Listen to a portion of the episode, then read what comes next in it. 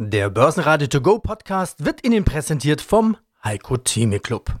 Werden Sie Mitglied im Heiko Theme Club. heiko-theme.de Der Börsenpodcast. Börsenradio Network AG. Das Börsenradio. Marktbericht. Im Studio Sebastian Leben. Außerdem hören Sie zur Wall Street Charttechnik Marktanalyst Salah Boumidi von IG, zur Börsenstimmung Vermögensverwalter Volker Schilling und zu Wirecard Kapitalmarktanalyst Robert Halver. Alle Interviews in ausführlicher Version hören Sie auf börsenradio.de oder in der Börsenradio App. Jetzt schaut die Börse wieder mehr auf die Konjunktur. Wenn von da positive Impulse kommen, dann kommt die Hoffnung auf, dass sich die Wirtschaft schnell erholen könnte. Wenn die Daten sogar besser sind als erwartet, dann kommt die Hoffnung auf, es könnte vielleicht sogar schneller gehen als erwartet. Und so war es auch am Donnerstag. US-Arbeitsmarktbericht, diesmal schon am Donnerstag, vorgezogen wegen vorgezogenem Independence Day in den USA am Freitag. 4,8 Millionen neue Jobs und damit deutlich mehr als die erwarteten 3,2 Millionen. Da ignorierte die Börse auch die 50.000 Neuinfizierten in den letzten 24 Stunden in den USA. Lieber wurde gefeiert. Deutliches Wall Street Plus und im DAX sogar plus 2,8% auf 12.608 Punkte. Die Party geht also weiter. Mein Name ist Volker Schilling, ich bin Gründer und Vorstand der Greif Kapitalmanagement AG in Freiburg und nicht nur für die Unternehmensentwicklung verantwortlich, sondern auch für den Blick auf die Märkte. In unserem letzten Interview im Mai haben sie sich sehr optimistisch gezeigt für die Börse. Das greife ich natürlich gleich auf. Wir haben damals souverän die 11.000 Punkte Marke überschritten und sie hatten gesagt, die Börsianer machen das, was sie besonders gut können, nämlich kaufen. Das machen sie lieber als verkaufen. Warum? Weil sie auf Bergen von Geld sitzen und sie haben gesagt, das ist eine Rallye, die viele außen vor gelassen hat. Viele stehen am Rand, da fehlt noch die Partylaune, aber wenn die kommt, dann stürmen die auch noch auf die Tanzfläche. Schöner Vergleich. Wir sind danach nämlich richtig in Partylaune gekommen. Bis auf fast 13.000 sind wir noch gestiegen. Die wurde dann nicht ganz geholt und seitdem sind wir irgendwo zwischen der 12 und der 12.500. Da wird so ein bisschen hin und her gewandert, würde ich mal sagen. Klingt nicht unbedingt nach Party, was jetzt gerade passiert. Klingt aber auch nicht, als würden die Gäste jetzt nach Hause gehen, Herr Schilling. Wie ist denn die Stimmung? Wo im Laufe des Abends sind wir denn gerade angelangt? Auf einer guten Party braucht es auch mal einen kurzen Stehblues und vor allem braucht man Zeiten, um natürlich auch seinen Cocktail trinken zu können, ja, um im Bild zu bleiben. Die sind alle noch da eigentlich ist genau das eingetreten, was ich vermutet hatte, dass wir so einen leichten Zwang zur Aktie haben, weil einfach zu viel Geld zu wenig in Aktien investiert war. Das hängt auch ein bisschen damit zusammen, dass meine Branche eigentlich ein kurioses Modell der Risikoüberwachung hat, nämlich dann die Risiken rauszunehmen, wenn das Kind schon in den Brunnen gefallen ist und dann immer nochmal wieder die Risiken doch höher zu nehmen, wenn man eigentlich schon einen Großteil der Rallye wieder verpasst hat dieses System ist immer noch das etablierte System in der Finanzindustrie und führt natürlich zu diesen Kuriositäten, dass sie dann, wenn eine Rallye am Laufen ist, sie eigentlich eine höhere Wahrscheinlichkeit haben, dass sie weiterläuft, dass also noch mehr Käufer zutage treten, dass die, die alle sozusagen am Rand der Party standen, die sich erstmal Mut angetrunken haben, dann doch auch dann irgendwann auf die Tanzfläche stürmen. Und ich glaube, da sind wir noch mittendrin. Die Party hat erst begonnen, sodass mir gar keine Angst und Bange ist dessen, was wir jetzt vielleicht auch erleben werden, weil wir haben ja Halbjahresmitte. Das heißt, jetzt kommen die ganzen Meldungen zum Quartal. Und ich glaube schon, dass die Meldungen, die von außen auf diese Party dringen, dass die nicht so euphorisch freundlich sein werden, sodass die meisten Marktteilnehmer, die vielleicht auf der Party sind, vielleicht noch extra tanzen werden, um sich auch abzulenken von diesen Meldungen, die von außen auf diese Party kommen. Ja, und auch das hatten Sie im letzten Interview schon gesagt, nämlich das dicke Ende wird im Juli kommen mit der Q2-Berichtssaison.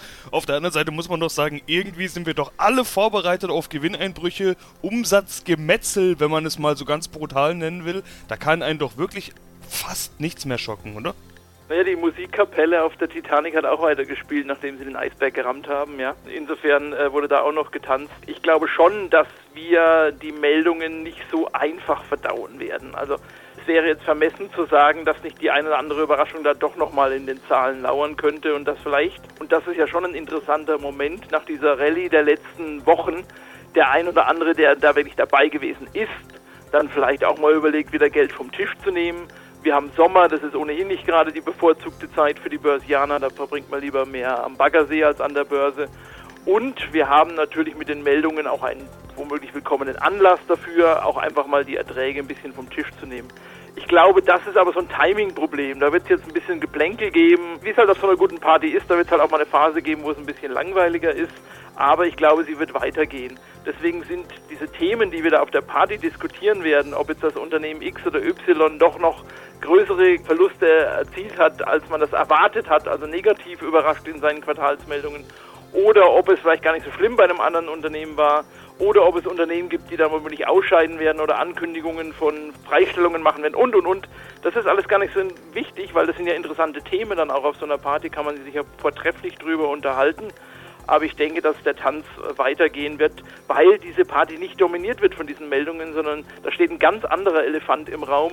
Und dieser Elefant, das sind die Notenbanken. Mein Name ist Salabomidi, Head of Markets bei IG. Bei uns erhalten Sie täglich neue, interessante technische, fundamentale, aber auch statistische Analysen zu den Märkten. Wie sehr trifft uns die Corona-Krise wirklich? Das ist so eine Frage, die man sich jetzt nach und nach stellt, denn wir sind inzwischen im dritten Quartal angelangt und bekommen immer mehr Daten von diesem schrecklichen zweiten Quartal. Schrecklich von der Konjunktur, nicht schrecklich von den Börsen her, darüber wollen wir gleich sprechen. Äh, wie sehr trifft uns die Corona-Krise? Dafür ist es sinnvoll, mal in die Daten zu schauen, würde ich sagen. Die Konjunktur erholt sich, natürlich. Selbstverständlich läuft es besser, wenn die Geschäfte geöffnet sind, als wenn sie Lockdown-bedingt alle zu sind. Auch die Arbeitslosenzahlen steigen in den USA und auch in Europa. Auch das ja eigentlich klar. Die wichtigen US-Arbeitsmarktdaten übrigens, die kommen ja an diesem Donnerstag, aber wir können jetzt zum Interview noch gar nicht drüber sprechen. Kommen am Donnerstag wegen Feiertag morgen, auch das nur als kurzer Hinweis. Wir wissen es jetzt noch nicht nicht. Auf der anderen Seite haben wir neue Infektionsrekorde in den USA. Alleine gestern waren es wohl 50.000 Neuinfektionen. Salah, was lesen wir denn jetzt aus der Summe all dieser Daten? Sehr viel. Und vor lauter Bäumen darf man da auch nicht den Ausgang des Waldes aus dem Auge verlieren. Man muss schon zwischen den Zeilen lesen, um es passend auszudrücken. Wir sehen die Rekord, die Neuinfektionszahlen. Damit leider habe ich schon gerechnet, weltweit, dass wir da nochmal in eine Art, ja, hoffentlich nicht zweite Welle kommen, aber dass der Drops dann nicht gelutscht ist, dass die Corona-Krise weiterhin ein Thema bleiben wird, das nährt die Ungewissheit weiter an und die Skepsis am Markt natürlich. Dass wir hier die Folgen die haben wir schon spüren können in der ersten Welle. In der zweiten Welle wollen wir das natürlich gar nicht an die Wand malen, aber das kann dann durchaus natürlich nochmal erheblichen Einbruch, insbesondere in der Realwirtschaft, bedeuten und würde dann auch wieder bedeuten, die Notenbanken müssten Maßnahmen wieder bringen, um den Karren sozusagen aus dem Dreck zu ziehen. Also fundamental Corona, der Punkt, der ist weiterhin ausschlaggebend, weiterhin ein größter Treiber der Ungewissheit.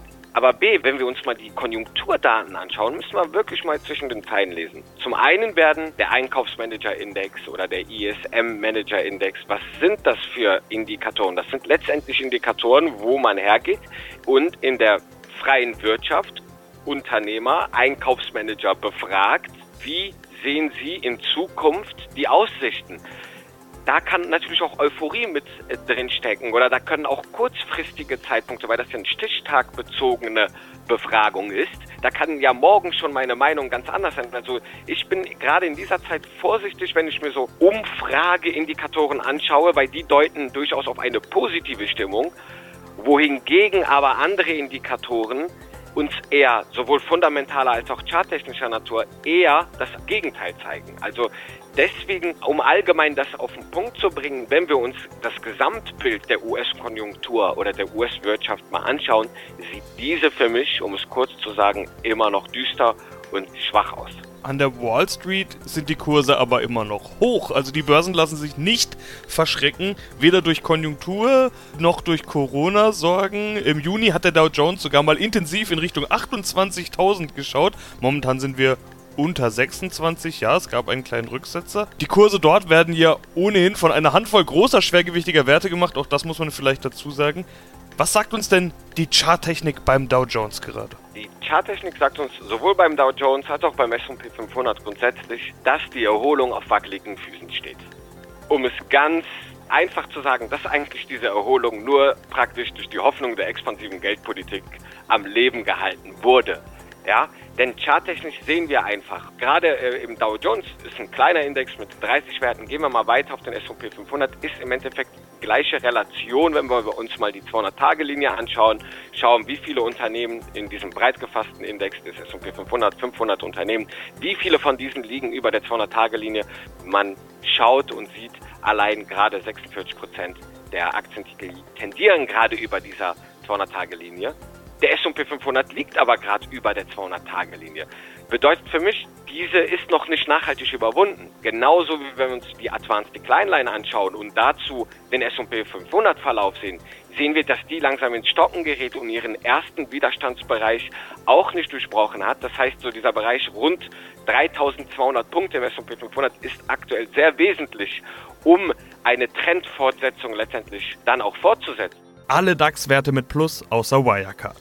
Stärkste Gewinner Linde und RWE mit plus 4,4% und Daimler mit plus 4,2%. Verlierer, wie gesagt, Sonderfall Wirecard minus 35,4% am Donnerstag auf nur noch 3,10 Euro. Mein Name ist Robert Halver, ich bin der Leiter der Kapitalmarktanalyse der Bader Bank AG kuriose Stories haben wir auch noch genug andere im Angebot, also daran soll es nicht scheitern. Noch so eine Story momentan, Wirecard. Der Krimi noch lange nicht zu Ende. Unglaubliche Story und zwar bei einem DAX-Wert, das muss man immer wieder betonen. Leider sehr viele Privatanleger mit dabei. Was ist denn jetzt mit Wirecard? Verschwinden die demnächst aus dem DAX und dann noch aus der Wahrnehmung oder wird uns das noch ganz lange beschäftigen? Ja, Wirecard ist natürlich ein tolles Ding, ne? in Anführungszeichen, ein harter Schlag auf die Aktienkultur, gerade eben auch, weil Wirecard ja ein Liebling der Kleinaktionäre gewesen ist. Man hatte ja Vertrauen in Wirecard, man sagte, dieses Geschäftsmodell, da endlich kann Deutschland auch mal zeigen, dass es Hightech kann bei IT-Bezahlsystemen und das Geschäftsmodell ist ja sicherlich nach wie vor attraktiv, gar keine Frage. Aber die Umstände sind halt so gewesen, dass das Unternehmen eben ja, getäuscht hat, beziehungsweise sich hat täuschen lassen und auf der anderen Seite haben die Prüfer nicht geprüft. Also das geht natürlich nicht. Wichtig ist, gerade wenn man einen DAX-Konzern vor sich hat, da muss natürlich dann die Qualitätskontrolle besonders stark ausfallen und ich ich denke mir, in Zukunft wird man das auch strikter handhaben. Ich hoffe allerdings, dass man jetzt nicht seitens der Politik, die deutsche Politik liebt es ja gerne, diese Schwarz-Weiß-Bilder, dass man jetzt mal generell sagt, jetzt wollen wir den allen mal ans Ledern, den Vorständlern, den Aufsichtsräten und so weiter. Die Mehrheit, die große absolute Mehrheit der Unternehmen, die arbeiten sauber, das muss man deutlich sagen. Aber in Zukunft heißt das eben auch, wo Rauch ist auch Feuer, wenn also dann renommierte Finanzzeitschriften ja also beharrlich sagen, mit den Bilanzen stimmt was nicht, dann muss man das prüfen. Und Leerverkaufsverbote, die erlassen worden sind in Deutschland bei Wirecard nach dem Motto, die Kritikpunkte, die man hatte, die stimmen nicht, das kann man in Zukunft nicht mehr machen. Ja, was heißt für Wirecard? Ja, sie wird zerschlagen, wahrscheinlich gestückelt und dann eben wie bei Rudis Restaurante verkauft was schade ist, was sehr, sehr schade ist. Man dachte ja, neben SAP haben wir auch im höchsten Segment mit Wirecard wirklich einen Lottogewinn, aber wie gesagt, die Umstände stimmten nicht und es bringt nichts, wenn das Geschäftsmodell stimmt, wenn hinterrücks dann eben Lug und Trug ist und alles zusammenfällt. Wirecard wird aus dem DAX verschwinden, vermutlich so schnell wie möglich. Wer rückt nach? Als heiße Kandidaten gelten unter anderem HelloFresh oder Delivery Hero. Da hat man fast das Gefühl, da soll auch auf Teufel komm raus irgendwie Hauptsache New Economy in den DAX kommen. Muss man sowas denn machen oder kann nicht auch einfach die Commerzbank wieder hochsteigen oder irgendwie Old Economy? Wie ist das zu bewerten? Die Börse hat ja dann ein wunderbares Alibi. Es gibt ja die zwei berühmten Kriterien, also Marktkapitalisierung und Umsatzhäufigkeit. Das macht ja auch Sinn, dass man nur Werte nimmt, die natürlich genügend groß sind, die Umsätze haben. Natürlich denkt man jetzt an den zwei von Ihnen genannten Kandidaten nicht unbedingt an die